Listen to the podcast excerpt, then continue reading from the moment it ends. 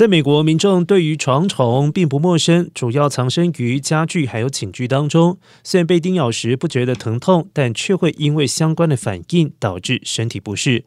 常见的症状诸如皮肤发红、起红疹、瘙痒，严重的话甚至还会发烧。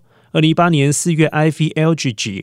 在和家人住进了迪士尼的饭店，当时他被床虫叮咬之后，不仅承受了精神压力和焦虑，全身也出现了严重的皮疹，还导致衣服和其他个人物品丢失。该诉讼称，迪士尼未能保持客房体面、安全和适宜居住的条件。本周，迪士尼宣布支付十万美元与原告达成和解。